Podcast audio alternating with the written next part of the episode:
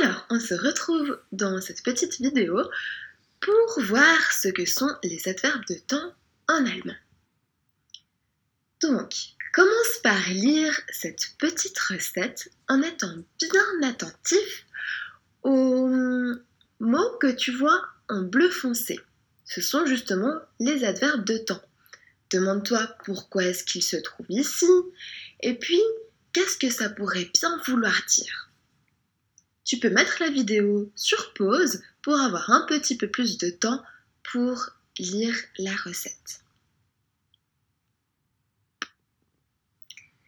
Alors, comment ces, adverbes de temps fonctionnent?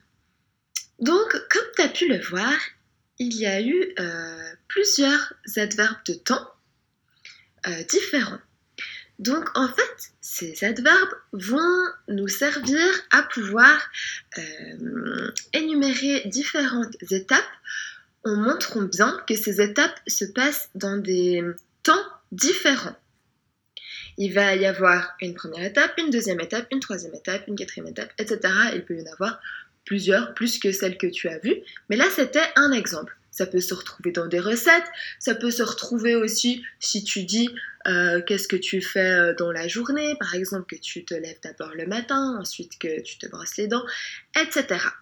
Là, dans notre exemple, c'est une recette. Donc, comme tu as pu le voir, on retrouve premièrement le mot zuerst. Bien, ensuite le mot dann, puis danach. Et finalement, pour énumérer la dernière étape, zum Schluss. Donc, ces adverbes, on les utilise euh, dans cet ordre-là pour énumérer différentes étapes et puis pour montrer qu'il y a d'abord une première étape, ensuite une autre étape, puis une étape suivante et finalement, eh bien, la dernière étape.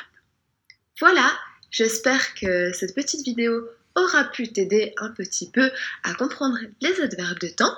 Et puis, euh, je te laisse maintenant poursuivre.